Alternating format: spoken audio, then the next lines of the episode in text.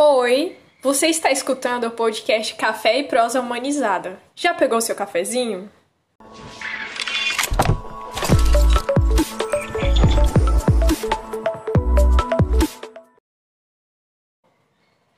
Pessoal, meu nome é Natália Silva, sou acadêmica de Direito da Universidade Federal do Tocantins e faço parte do grupo de extensão Teoria e Prática Humanizada em Direito e Gênero, e nesse sexto episódio eu fiquei responsável pelo capítulo 6, com o título Alteração das Perspectivas sobre o Poder.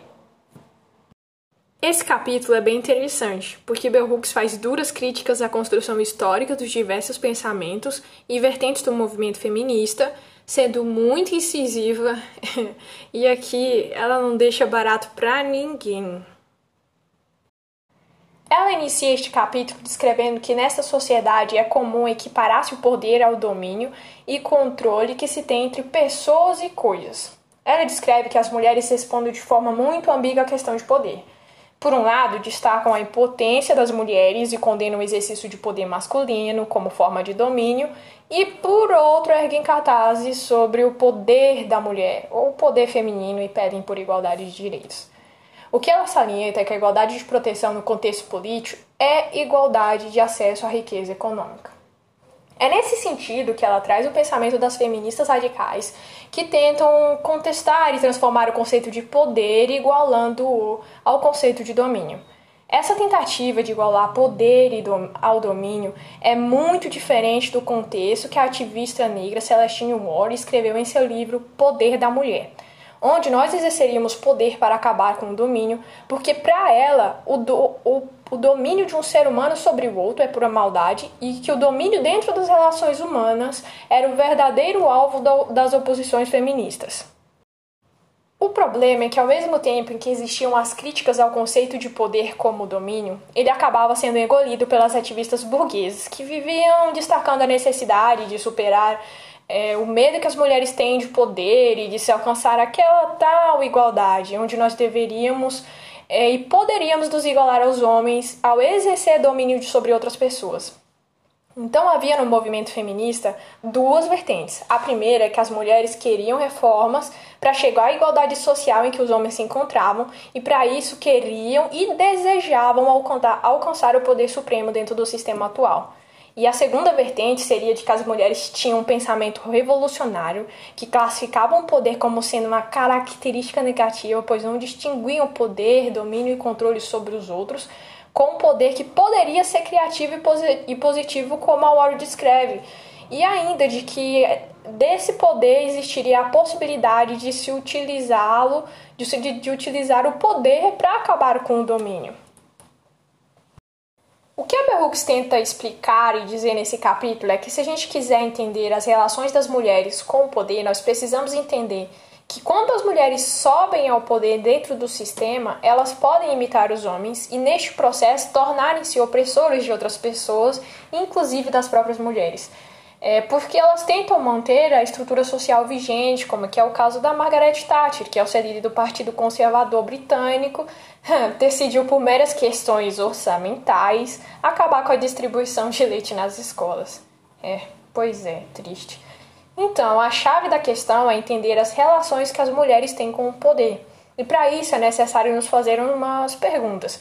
Por exemplo, ao existir a possibilidade das mulheres alcançarem poder, ultrapassarem os sistemas econômicos e sociais, elas vão se tornar mais humanas? Ou então nos perguntar: as mulheres desejam poder? Elas resistem às ambições?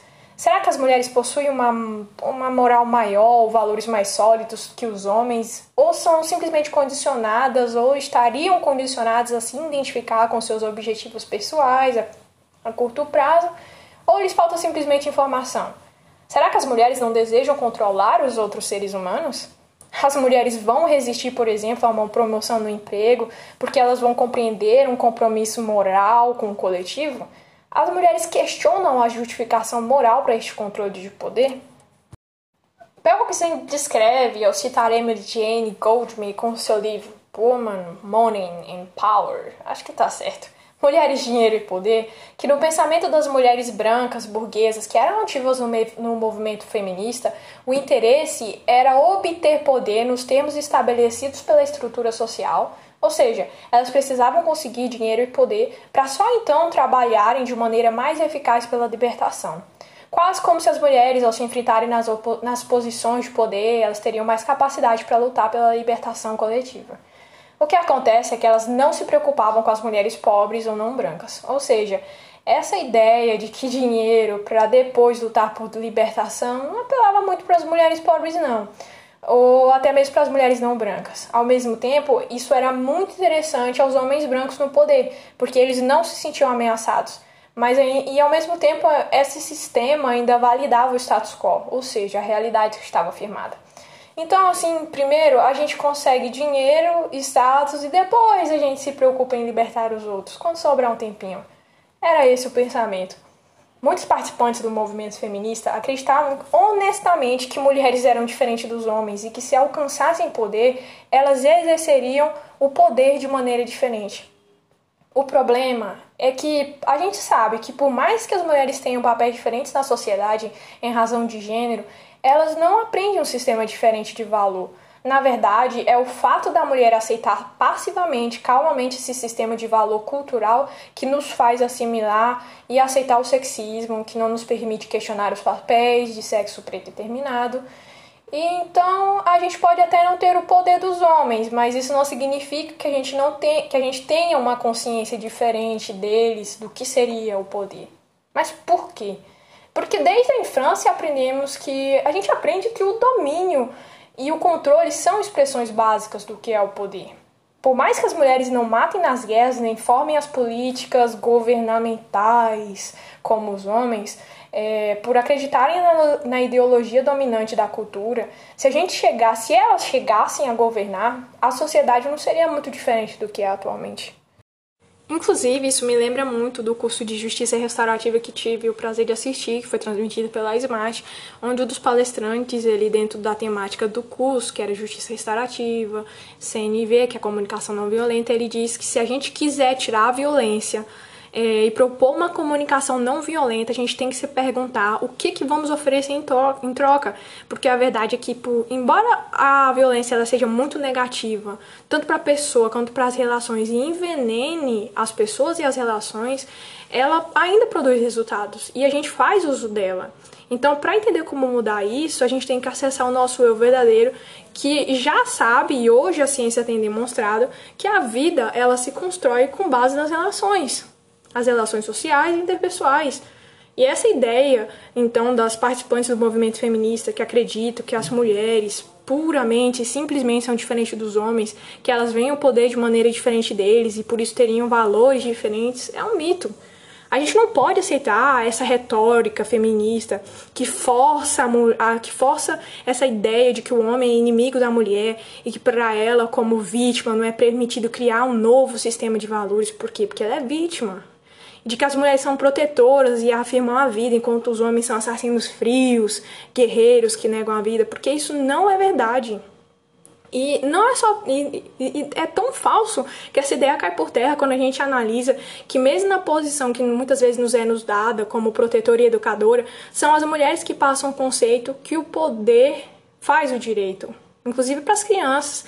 Essa ideia de que o poder faz o direito, que é muito presente no consciente coletivo, que faz com que as próprias mulheres exerçam domínio sobre as crianças, chegando até maltratá-las fisicamente. Então, o que, é isso? As mulheres não são meras vítimas e, inclusive, são, dentro dos papéis sociais já estabelecidos, as grandes responsáveis por ensinar às crianças que o poder, que é o poder que faz o direito. E por mais que algumas feministas tendam a dar aquela resposta estereotipada que as mulheres cumprem ordens ou se identificam com os homens e por isso agem dessa maneira, isso não é verdade. E é nesse momento que a Bell Hooks ela explica que a ideologia feminista, quando é muito restrita, ela tende a equiparar as políticas opressivas com a masculinidade ela torna essas duas questões sinônimos, mas elas não são sinônimos. E quando você torna a política opressiva sinônimo de masculinidade, você tira a responsabilidade que as mulheres têm de entender e enfrentar o motivo delas desejarem chegarem ao poder, exercer domínio e controle sobre os outros. Porque se as mulheres têm um sistema de valor tão diferente dos homens, elas não teriam aceitado a ideia de controlar outras pessoas e de poder fazer o de, e de utilizar o poder para fazer o direito. E mais ainda, se a gente entendesse os conceitos reais de poder, o feminismo nunca teria a hierarquia de classe raça, de ra e raça que era presente na sociedade em geral. A gente nunca teria encorajado as mulheres a imitar os homens, que eram considerados os inimigos. O problema é que quando as mulheres brancas, burguesas e ativas no movimento feminista buscavam exemplos de força, de poder e confiança, elas escolheram homens brancos. E é nesse ponto em específico que Bell Hooks faz uma crítica muito forte, porque elas poderiam ter escolhido mulheres da classe trabalhadora que têm as mesmas qualidades. E essa escolha se pauta nos maiores interesses do movimento feminista, que seria eliminar a fraqueza das mulheres. Mas por que, que isso não aconteceu? Por que, que escolheram homens ao invés de outras mulheres? A resposta é que muitas mulheres, principalmente no caso as brancas e burguesas, porque elas tinham segurança econômica por terem nos homens um protetor, não tiveram de desenvolver a força para sobreviver que as mulheres da classe trabalhadora têm.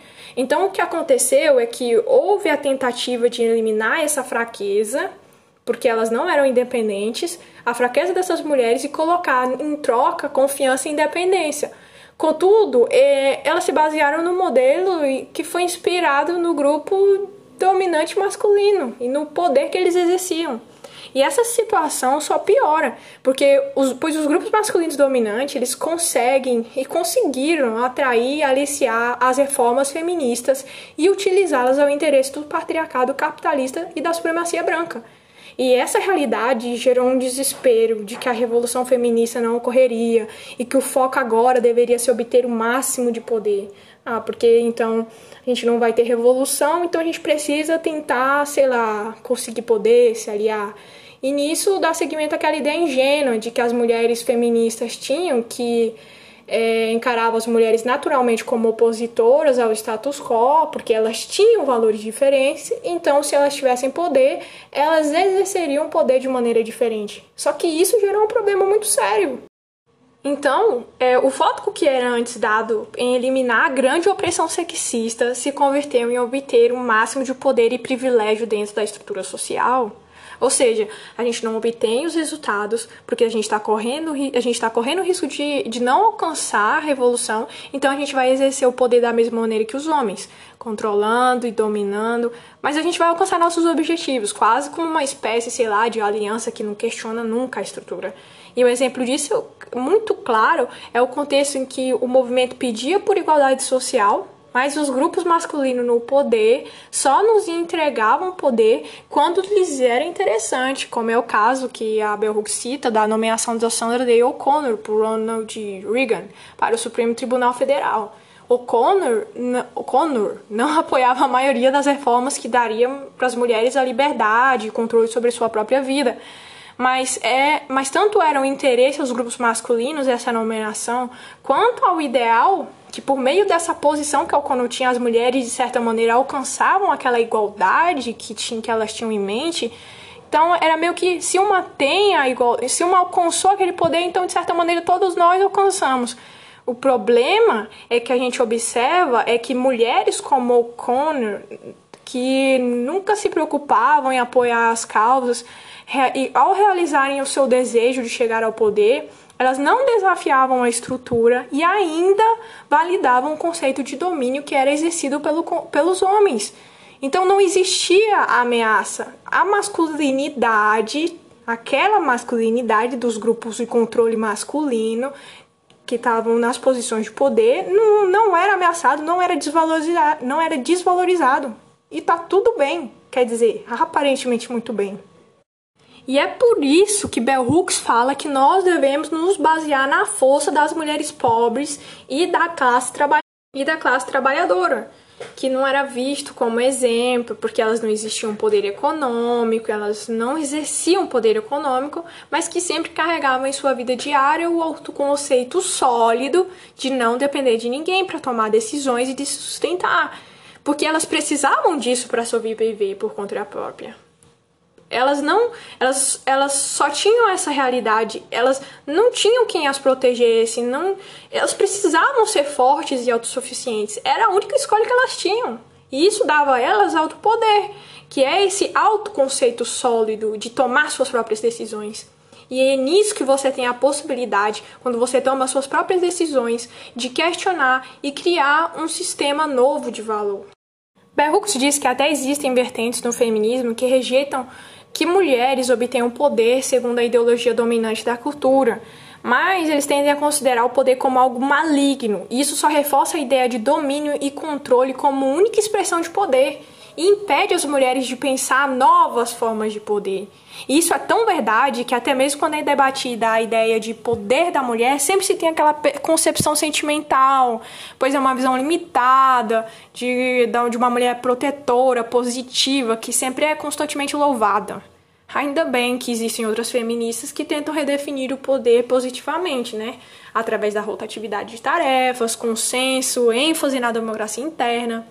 São essas interpretações de poder criativas e positivas que equiparam o poder à capacidade de agir, a força, a aptidão ou a ação que faz surgir aquela sensação de realização que nos traz uma satisfação especial e que nos une, porque estamos fazendo alguma coisa, temos essa capacidade.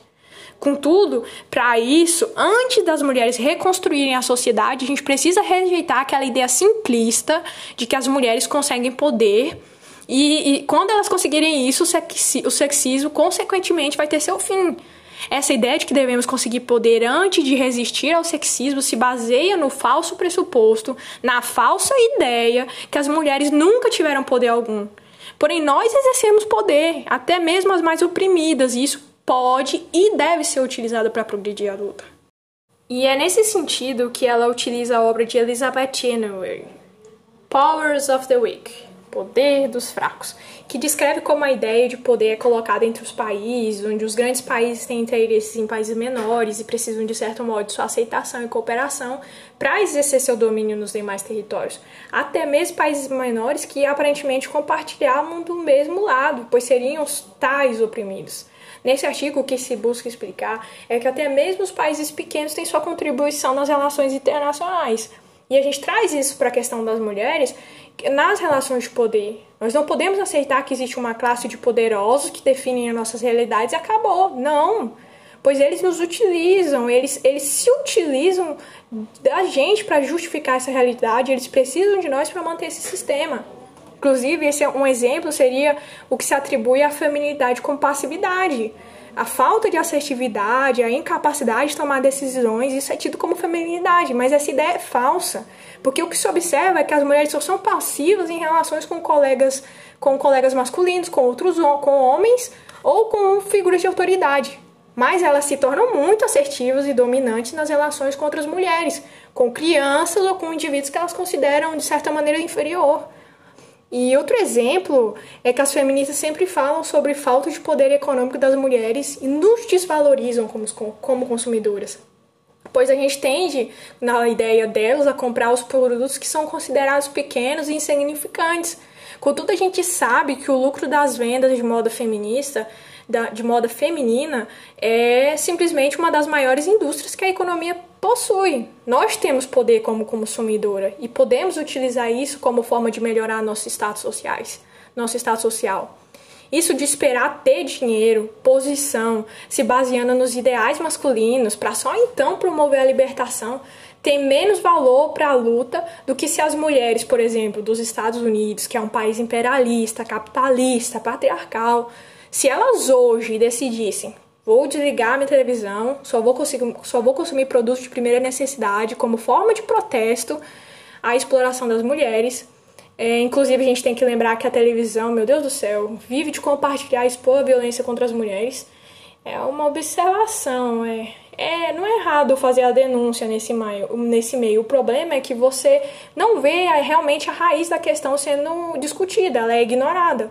Então, se as mulheres fizessem isso, desligassem a televisão e só comprassem produtos necessários, com esse simples protesto, nós teríamos uma ação com consequências muito mais significantes do que esse desespero de tentar conseguir poder para só então libertar o coletivo. Ou seja, para Bell Hooks, as mulheres precisam compreender que o sucesso individual, baseado em dinheiro e poder, e poder que se iguala aos poderes masculinos dominantes, tem pouco impacto na estrutura social e não diminui as opressões sexistas, que é o nosso objetivo inicial. As conquistas individuais, elas só progridem o, o movimento se seguirem também a luta coletiva. Movi o movimento também, ele não deveria nunca encorajar as mulheres a se ver como impotente, mas pelo contrário, a gente deveria explicar como é que a gente exerce diariamente o nosso poder e utilizar isso para resistir às exploração sexista, entendeu? Nós temos a capacidade de criar um novo sistema de, de valor, nós temos poder como de consumo, eh, nós temos poder nas relações sociais. Então, é, fica aí a frase da Bell Hooks: o sexismo nunca tornou as mulheres impotentes. Ele não suprimiu a sua força, nem, nem a explorou. Nós possuímos força, o poder existe e ele é nosso. O reconhecimento dessa força, desse poder, é um passo que as mulheres juntas podem dar no sentido da libertação. E é isso, gente. Eu espero que vocês tenham entendido o que eu tentei passar aqui, que é a ideia de que nós, nós temos poder e que muitas vezes ele é visto de uma maneira negativa, mas ele pode ser utilizado de maneira positiva. Se vocês tiverem alguma dúvida, alguma pergunta, vocês podem mandar um direct com as perguntas no, no Instagram do Direito e Gênero e colocar lá para Natália, que eu vou tentar responder e eu espero que tenha ficado muito claro, que vocês tenham gostado e até a próxima.